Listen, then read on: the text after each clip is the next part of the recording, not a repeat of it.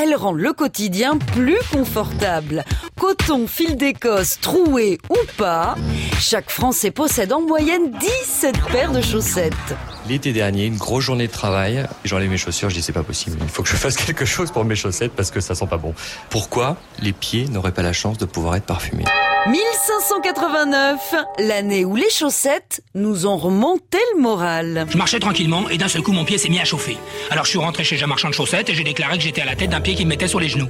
Là on m'a expliqué que mon avarie de chaussettes était normal, soi-disant je marchais sur un modèle qui n'avait pas de système de refroidissement. Depuis l'Antiquité, les chaussettes tricotées à la main ne réchauffent que les pieds les plus riches. Le secret de fabrication est jalousement gardé et les travaux d'aiguille, une occupation réservée aux dames de haut rang. Au XVIe siècle, le révérend anglais William Lee, jaloux de la passion que sa maîtresse voue au tricot, met au point une machine qui permet de former plus vite les rangs de mailles. C'est la première machine à tricoter les chaussettes. C'est une révolution. Vieille chaussette, je sais que tu as des choses à dire. En 1561, il offre une paire de bas noirs à sa reine, Élisabeth Ier, mais elle lui refuse le brevet pour cette invention, craignant de mettre au chômage les tricoteurs du royaume. Vexé, Lee s'installe en France, où il construit en 1589 une manufacture de chaussettes financée par Henri IV.